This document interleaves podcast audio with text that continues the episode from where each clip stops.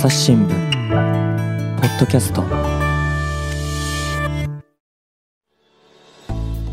朝日新聞の木田光です、えー本日は身近な話題を世界の視点で深掘りするグローブキャストです、えーゲストは編集員の秋山紀子さんです。よろしくお願いします。よろしくお願いします。前回の続きからお届けします、えーでは後半は女性が増えると変わるっていうテーマの方をお聞きしていこうと思います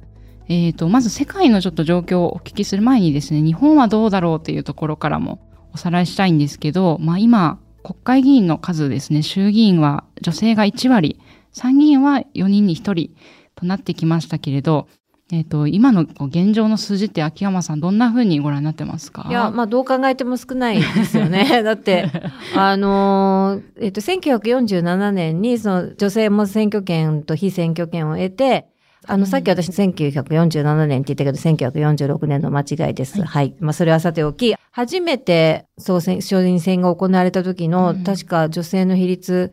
今ちょっと正確なの、多分8%ぐらいだったんじゃないのかな。はいあの、それを超えるまで一体何年かかってんのっていう感じがう。んそれ超えるまで、だってあ9%とかになったらつい最近ですからね。ああ、77年ぐらいですか？もう経ってますけれど。うんだから、そのうち50年ぐらいは、その1947年の状態をもう50年以上ですよね。超えられなかったわけだからう。ん、だいぶ足踏みをし続けているという状況ですよね。足踏みどころか後退してたんですよね、ずっと。交代もしてたんですね。なるほど。というちょっとですね、悲しい状況もあるんですけど、えっ、と、世界の状況からちょっと、まずは学んでいこうかと思います。えっ、と、この民主主義の作り方ですね、紙面だと、まずはフランスのえー例が出てました。はい。で、これの写真がですね、とっても、なんていうか、新鮮で、最初理解するのにこう、戸惑ったんですけど、男女に見える、えっと、候補者がそれぞれ人選挙ポスターなんですよね。選挙ポスターに載ってるという、二人一組で載ってるっていうのは、とても不思議な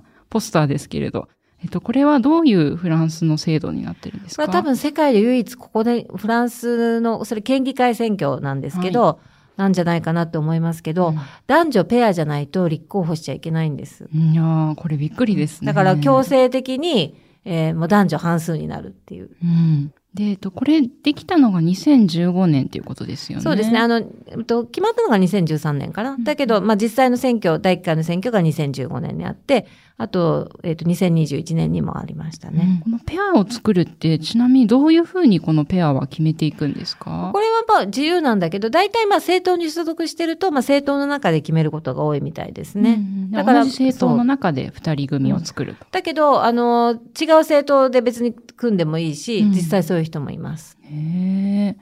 で、えっと、当選する側はこれポスター1枚なので、じゃあこのペア、例えば A ペアか B ペアかペア C に投ペアかって。いうのを選ぶってことですよね。です。選挙活動はどんなふうにしてるんですか？それはね、いろいろで一緒にあの演説する場合もあれば、手分けしてたくさん回るのがしたいからって言って別々にやってる人もいましたね。うんそれは本当いろいろです。なるほど。じゃあ、この候補者二人、全く同じ、なんていうか考えを持ってるっていうわけでもなく、政策もいあの、ろいろだったまあもちろん、あの、共通の公約は作るけど、あの、当選した後の議会活動っていうのは別に拘束されないっていうか、で、うん実際その、あの、紙面に出ている、登場している、その、マチュー・アルベルグさんっていう方は、はい。彼、えーとそのポスターは2回目の選挙のポスターなんだけど、うんうん1回目の時と、あの、ペアの相方は違う人だそうです。へえ、じゃあまあそれもぜなんか年によって違ったり流動的なんですね。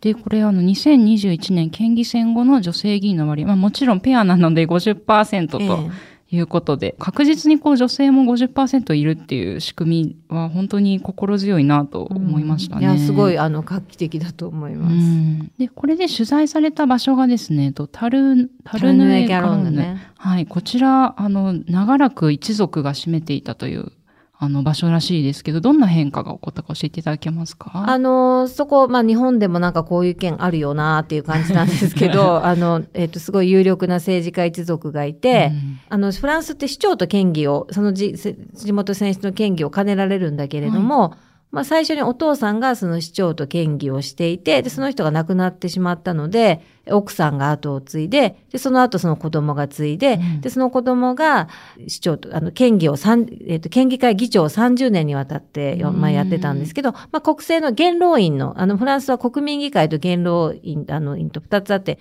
日本の参議院みたいな元老院なんだけれども、まあ、そこの議員もやっていて、で、閣僚経験もしたことが、あの、あって、えっ、と、この人、えっ、と、社会党なんだけど、うん。もともと、今、急進左派の別の政党を使ったりもしてますけど、えっと、オランドが、あの、大統領選に、あの、社会党のオランドさんが出るときに、彼も一応大統領選に、あの、挑んだりとかもしてるような人なんですけど、だからまあ、ものすごい地元では資産家でもあるし、あうん。かつ、地元のメディアのオーナーでもあるから、あの、それを自分の、あの、まあ、政治の、あの、いろんな、あの、キャンペーンとかにも使ってるんだけれども、まあ、日本でも似たような件ありますけど、で、っていうぐらいものすごい権力者だったわけですよね。うんだけど、女性がその県議会の半分になって、権力構造って嫌おなく変わるじゃないですか。はいで、やっぱ女性の方が、あの、男性よりも、これ多分政治の世界とかから排除されてきたっていうか、権力から遠いところにいたからだと思うんだけど、うんあんまりプライドとかメンツにこだわらず、割と本音で行動すると、これは私いろんなところで取材しても経験的にそうだなっていう、あの、うん思いますけど、まあもちろん例外もいますけどね。で、有力者、ベーレさんって言うんだけど、ベーレさんは、あの、そのペア選挙が導入される直前まで、あの、県議会の議長をしてたんだけど、はい。まあ、ペア選挙になって、彼もペア選挙にも反対してたんだけど、まあ、制度決まっちゃったから、うん。まあ、自分もペア見つけて立候補して当選して、で、まあ、自分は議長には、あの、県議会の議長には立候補しなかったんだけど、まあ、傀儡というか、うん。の、あの、女性を立てて立候補させて、そしたらその人が負けちゃったんですよ、県議会のいや、これどうしてなんでしょうね。すごく不思議ですね。いや、だから、これはやっぱりその、あのー議会にしたらもうすごい驚くべきことで、うんそう、ベイレが負けた。システムベイレとか、ベイレ王朝っていう言葉があるんだけど、それがもう崩壊したっていうので、ものすごい地元的に大きなことだったんですね。うんそういうふうに、その、で、マチューさんってさっきのポスターの人も、はいあの、もうシステムベーレをもう、あの、もう激しく批判してる人で、だけど、実はその蓋を開けてみたら、地元の人たちも、それが実はおかしいと思ってた人が結構いたっていうか、あの、彼、まあ、あの、県議選の中では、まあ、小選挙区制ではあるんだけど、えっと、2回とも最高得票率なんですよね。ねで、あの、私地元に行った時に、あの、かの、マチューさんの評判とか聞いたけど、タクシーの運転手さんとか、みんな、あ、彼いいよねってすごく言ってたし、話聞いたの、外のカフェで話聞いたんですけど、もうみんな、マチュー、マチューとか言って声かけてって、うん。あの、あ人気あるんだなっていうのが分かったし、だから、あの、有権者の人も、今のそのシステムベーレに支配されてるのはおかしいって思ってた人が結構いたっていうことなんですよね、うん実はね。だけど、それがなかなかその表面化しなかったけど、その、あの、女性が半分になるっていう、その、あの、劇的な変化で、そういう権力構造にも変化が訪れたっていうことですよね。なんか、ある種その、まあ、傀儡を立てたっていうお話でしたけど、でもその方が女性候補が負けちゃったっていうことは、こううまくこの女性が半分入るっていうシステムの中で戦略をこう、ね、練れなかったっていうそういうことなんですかね。あのー自分が立たないで女性を立てるってことがきっと彼なりには戦略だったと思うんですけど、うんでもそれすらやっぱりもう通用しなかったっていうことですようね。んいや、なんか時代の変化がガラッと変わったんだなっていうのをですね、感じながらこれ読んでいましたね。このペア制度の導入によって、まあ、ペアを見つける作業の前に引退した人とかもいたそうですね。もうほら、あのーある程度のベテランになって、これからペアとか見つけるのとかって大変じゃないですか。うんなもうそれもするぐらいだったらもう引退っていう人も結構いた。から、まあそれもやっぱり権力構造が変わる大きなきっかけでではあったと思うんですけどうね。んであの、なぜこのペア制度が導入されたのかってことなんですけど、フランス、まあ今はこう50%ですね、県議選の場合は女性いますけど、あの女性比率低かった時代もあったんですよね。そうです、そうです。だから、あの、それがやっぱりもう本当、あの EU の諸国なんかに、他の諸国に比べても女性の比率がすごい低いし、っていうので、あとあの、まず政権交代が何回か起きてるんで、その女性を増やすっていうことが争点になったんですね。うんで、女性増やすって別に予算かからないじゃないですか。そうですね。っていうこともあって争点になったりして、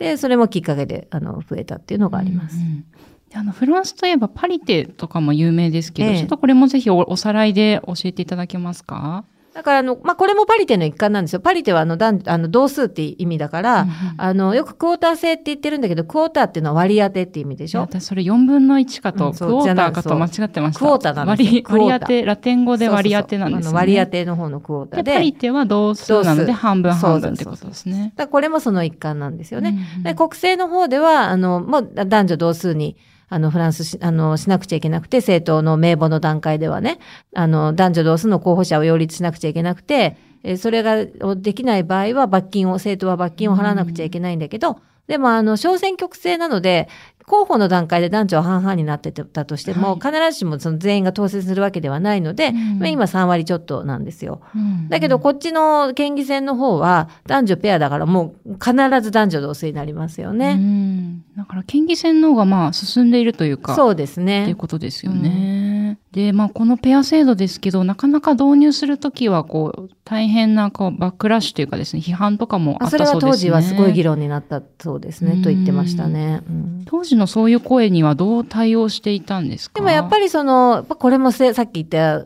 ことの繰り返しになっちゃうけど、政治的意思で、やっぱりオランド大統領が、まあこれはやるんだっていうことで、まあすごい推進したから、まあ、あの、ちゃんとそこらが政治的意思がきちんと結実したっていうことだと思います。で実際にまあ政策についてもですね、議論の幅が広がったんですよね。あの、やっぱり、あの、多様性、そう、政治の場で意思決定したり議論する人が多様になれば、なるほど、今まで焦点が当たらなかった問題を取り上げるようになるじゃないですか。うんうん例えば、さっき入れた、あの、生理の貧困みたいな問題も、はいこれ男性優位の、だばっかりの議員だったら、議会だったら絶対にこれ、あの、取り上げられないと思うんだけど、タルノイガローヌでも、あの、中学校では生理用品無償配布になったって言ってましたしね。そういうあの変化っていうのは確実にあります。うんで次ですね、台湾のお話。まあ、これが、えっ、と、先ほどちょっと言葉出てきました、クォータ制ということで、何割かを、えっ、と、女性というふうに割り当てる方法ですよね。台湾ではどんな風な制度が取られてるんですか？台湾の地方議会では4人に1人は必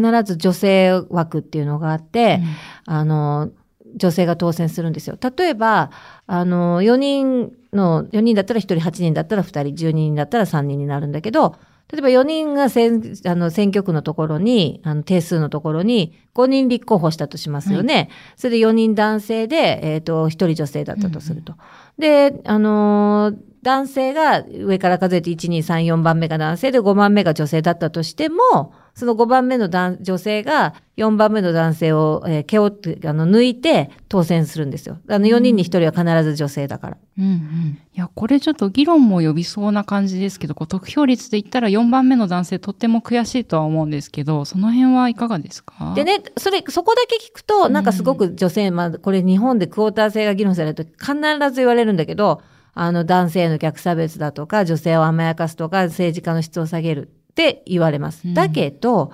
結局ね、その、あの、女性枠って言っても、女性の中で、中での競争っていうのは常にあるわけですよ。だって、あの、女性枠一人のところに一人しか立候補しないって、女性が一人しか立候補しないってないから。だから、そこで必ずいつも競争があるし、うんで、か、たとえ、その男性が落としちゃって、その女性枠でえ当選した人がいたとしても、みんなね、2回目の選挙からは実力で当選したいって言って頑張るんですよ。うんだから、すごく多くの場合、2回目以降は女性枠使わないんですよ。ああ、だからもう得票率でもう実力で勝っていくってことですね。で、だから、あのー去年、台湾は統一地方選だったんだけれども、えっ、と、22かな、地方議会あるけれども、その中で女性枠を使った人って4人しかいないんですよ。うん、少ないですね。少ないんです、少ないんんです。だからみんな卒業していくんです、女性枠を。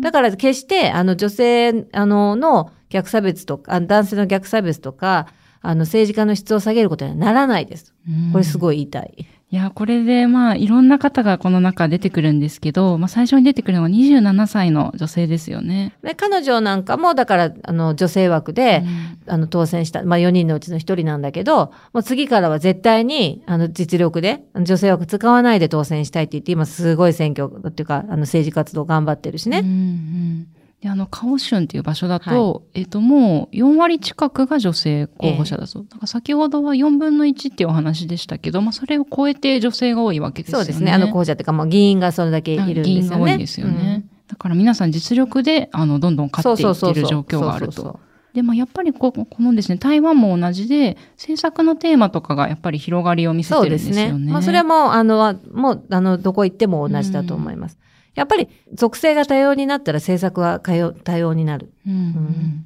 あと面白かったのがですね、夜の非公式な意思決定が少なくな、少なくなったかなくなったかですよね。そうですね。あの、裏庭交渉って言ってたけど、うん、それはもう一切ないって言ってましたよね。だって、日本だと、あの、夜のレストランとか、バーとか、高級料亭とかで、今でも政治家の人たちが決めてるじゃないですか。はい、で、政治は夜決まるなんて言ってね。だけど、私、その質問全員にしたんだけど、いやいやいや、そんなこともうないですよ、みたいな感じで。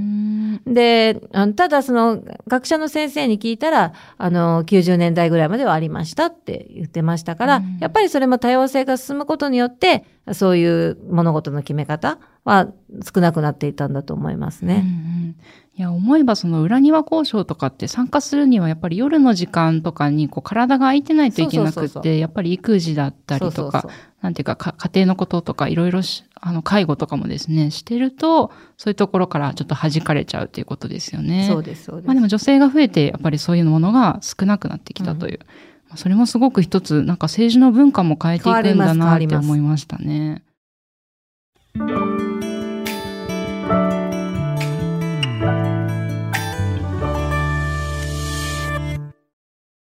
今日の番組の感想、誰かと分かち合いたいなそんな時は、Twitter のコミュニティがおすすめです。連日、リスナーさんの感想や出演者の書き込みで盛り上がっています。番組をお聞きのそこのあなた。ちょっと作業を止めてスマホを手に取ってみてください。番組をスクロールやタップすると説明文が現れます。そこのリンクをクリックすればお気軽にご参加いただけます。皆さん、Twitter のコミュニティに入ってくれるかな？いいともさらにあ、スウェーデンも取材されてましたよね。あの、スウェーデンってよくあの男女平等とかですごく進んでる例として聞きますけど、はい、ここもちょっとびっくりしたのは、かつて日本とよく似た状況そうそうそう。だからね、さっきあの、台湾でその90年代まで裏裏庭交渉があのあったっていう話をしたけれども、はいスウェーデンはもう今でこそ、その全くそうそういうこともないし、だってスウェーデンの、あの、市議会って女性が一番比率高いとか63%かな。で、全体でも4割超えてたりとかするし、あの、すごく女性がもう当たり前のようにいるんだけれども。役割って女性の方が多いという景色ってすごい、そんなところがあるんですねと思ってしまいました、日本にいると。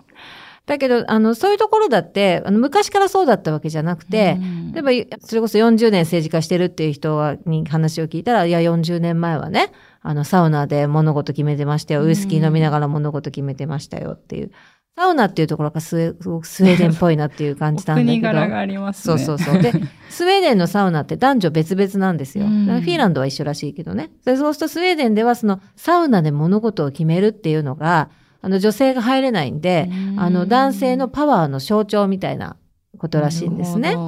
で、昔はそうだったけど、女性が増えるにつれて、そういうこともなくなっていった。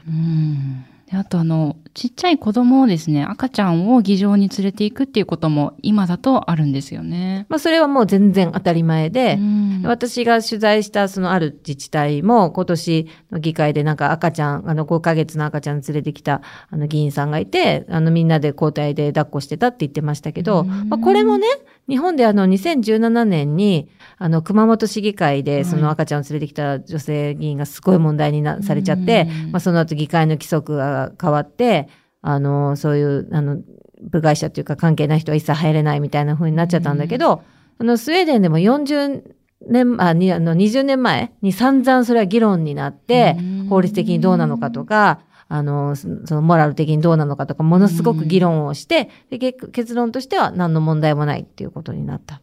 だから、あの、スウェーデンも昔から今みたいなのではなくて、昔は日本と同じです。で、それがいろんなその議論とか、いろんな圧力とか、えー、を経て、今の状態になってるっていうことなんですよね。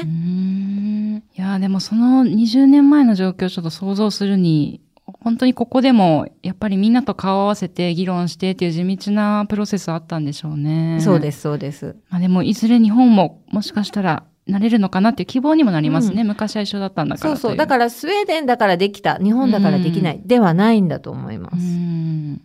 一方で課題も書かれてましたよね。まだスウェーデンもまあバラ色っていうわけでもなく。まあ、あのーえっ、と、スウェーデン、まあ日本に比べればね、あの、すごく進んでるけれども、まあ、といっても、すべてがこう、うまくいってるわけではもちろんないから、そこら辺はだって、ずあの、ずっとやっぱりこう、進化っていうのは、あの、進んでいくものだというふうに思いますよ。うんうんうんまあ、例えばですね、まあ、これ日本にも共通の問題なんでしょうけど、政治家へのハラスメントとかソーシャルメディアによる脅しっていうのが、女性の方が男性に比べて20%さらされやすいっていう。そうですまねあ、。これはちょっと国を越えて同じ状況なんだなと思いましたね。そうそう。だから、やっぱり問題になることって、あの、国を越えて同じことっていうのがとっても多いんですよね。ううんんで、あの、またですね、この、秋山さんのコラムですごく印象的だったのが、まあ、今ですね、女性のこう積極的な登用の話をずっとしてきまして、もしかしてこう聞いてる男性の方は、ちょっと肩身の狭い思いをして 聞いてる方もいるかもしれないんですけど、まあ、男性そのものが悪いっていう、っていうよりは、あの、単一的な、同じような立場の人がまとまっちゃうところが、えっ、と、問題なんじゃないんでしょうか。そうですまあここら辺もちょっと分けて考えること大事ですね。あの、私は、まあ女性を増やせって、まあ政治の世界に女性を増やせって言ってる、はいまあ言ってるんだけど、うん別にそれはその女がいいって言ってるんじゃなくて、うんモノトーンなのが問題なんですよっていうのを言いたいんですよね。だから、あの、前に、あの、男性看護師の、あの、話を取材したことがあって、はいというのは、あの、男性が、あの、ばっかりの世界で女性がいろんな、こう、不利益に遭うっていうことがあるんだったら、それが、その女性が多数の中での男性、少数派の男性にはどうなるんだろうって思ったからなんですね。でそしたらやっぱり似たようなことが起きて、男女を反転したことが起きてたんですよ。だからやっぱりモノトーンが問題、単一性が問題だっていうことですね。いや、あの、裏庭交渉的なことがまた看護師の世界でも別の意味で起こってたりするんですかね。あ、のー、女性たちなんで夜、その、あのー、バーに行ったりとかではなくて、昼のランチに行くんだけど、うんあの、全く何の悪意もなく少数派の男性を誘わないんですよ。うんまあ、そこにいなかったからとか、たまたま目に入らなかったからとか、あの、悪意なく誘わないんだけど、でもそこで重要なことを決めちゃうわけですよね。うんで、そうすると男性からすると、え、何それ、いつの間にそんなこと決まったの？いや、この間ランチで決めたって。え、俺誘われてないし、なんでそんなこと勝手に決めちゃうの？っていう。これあの、女性はすごくよく経験してるんじゃないかと思うんですけど、それと全く逆のことが悪気なく起きてるわけですよね。うんだからやっぱりこう、モノトーンの同じような人が集まってしまうと、ちょっとそこから排除される人が肩身の思いをしてしまうっていうことが、まあそこ、そこが問題なんだよ。そうで政治の場合は今男性が多いので、えっと、女性を増やしていかないとねっていうお話そうんです、なですよそうです。ね。はい。改めてですけど、そのまあ日本で女性が参政権を行使したのが1946年で、うんまあ70何年か経っても、なかなかちょっと足踏み、あるいは後退した時期もあったとおっしゃってましたけど、今後ですね、こう日本、女性増えていきそうな兆しってのありますか？そうですね、あると思います。もともとなんでこの特集をやろうかと思ったかっていうと、日本でも変化が今、な兆しがあるからって思ったんですね。うんあの、2023年の統一地方選挙で、あの、女性が過半数を占めた議会、女性が半数以上占めた議会っていうのが7つあったんですよ。はいで、そのうちの一つの杉並区議会の、あの、区長のインタビューをその特集にも載せてますけど、7つって少ないじゃんって思うかもしれないけど、うんこれまでは最高でも4つしかなかったんで、すごく増えたんですよね。すごく増えたで、日本のあの、議会史上、すごいことだと思いますよ。うんで、あの、っていうふうに、いろんなところで変化の目が起きてるんですね。女性市長も増えたし。だって大体、日本で女性市長が初めて登場したのっていつだか知ってます？えー、いつでしょう ?90 年代とかですか？そう、90年代なんですよ。だからやっぱりに、あの、まだ日本はその女性市長が誕生してから30年しか経ってない国なので、まあそれでもね、今年の、えっ、と、統一地方選で7人だったかな、うん女性市長が誕生してるし、まあそういうことで言うと、もう変化は、あの、え、7人少なとか思うかもしれないけど、これまでのその変化の速度を考えたら、それはすごく加速度的に増えてるんですね。で、女性はすごくやっぱり勝てる候補になってるんですよ。うんえっ、と、4月にあった、あの、補選なんかでも、あの、激戦のところを女性が全て制してたし、今それは、あの、自民党なんかもそれを見ていて、どんどんどんどん都市部を中心に女性を擁立してるんですね。だからやっぱりすごく変化は、あの、起きてると思います。うんでまたこういうこう市長とかですねトップをこう務めてくれる女性が増えるとあ私も参加しようかなっていうふうにそうなんです。そういうこういい循環ができるんです。増えてきますよね。うん。あの、それが本当に大事なことで、うん。あの、実際、やっぱり女性市長って、あの、関西のあの、えっ、と、兵庫県の尼崎とか芦屋とか、うん。あの辺に多いんだけど、どうしてかっていうと、は多分、もともとあの辺って土井孝子さんが、うん。あの、衆議院議員でいらして、女性政治家っていうものに慣れてたからだと思うんですね。だからじょあの女性が政治家であることに違和感がない。だから、あの、日本で一番最初の女性市長が誕生したのは芦屋市なんですね。で、今も宝塚とかでも女性市長だし、で、芦屋に至っては、なんと、あの、今年、あのすごく若い男性市長が、あの、当選したので有名になりましたけど、女性市長の、女性の現職を任して、えー若い男性が当選した。つまり、女子供の戦いだったんですよ。うんあ、ここまで来たかっていう感じがあるので、やっぱりあの辺ってだからそういう歴史があるから、うんあの女性が出るっていうことに対して何の違和感もない。うんうんいや、あの、ぜひですね、これ日本の事例についてもいろいろな各地、あの、取材しているものがありますので、グローブプラスの方でも、あの、読んでいただけたらなと思います。じゃあ最後、まあ、今ですね、お聞きの方、まあ、男性も女性もいろんな性別の方いらっしゃると思うんですけども、政治に皆さん、こう、参加するために、なんていうか、秋山さんからメッセージっていうのはありますか？政治に参加するために。まあ、まずは、まあ、ベーシックなところだけど、まあ、投票に行くことですよね。まあ、確かにそこもまだ投票率、投票に行くことからですね。あのー自分の投票で変わんないじゃんって思うかもしれないけど変わるんですよ。これもね、あの、いろんな地域の投票率なんか見てると実証されてて、例えば杉並区議会、さっきあの男女性が過半数になったって言ってますけど、ここは、えっ、と、今年20代と30代の投票率が伸びたんですね。まあ、それで、あの、そういう変化が起きてるんで、やっぱり、で、しかも自治体とかの、あの、せ選挙だとそんなに票数大きくなっても変わりますから、やっぱり諦めないで投票に行くことですね。うん市民参加のあの議論の場も少しずつ今増えてるっていうことなので、興味を持った方はぜひあの気軽に、まあそんなにこう政治だ、予算だ、難しそうっていうのではなく、あの今日お聞きしたら、あの、いかにこう日常と近いものなんだなっていうのも分かりましたので、その辺もこう気軽に参加していただけるといいですよね。はい。あの、行ったら面白いと思います。うんいや、ぜひ皆さん、あの、政治に参加していきましょう。はい。あの、本日は秋山さんでした。ありがとうございまありした。がとうございまし。た。朝日新聞ポッドキャスト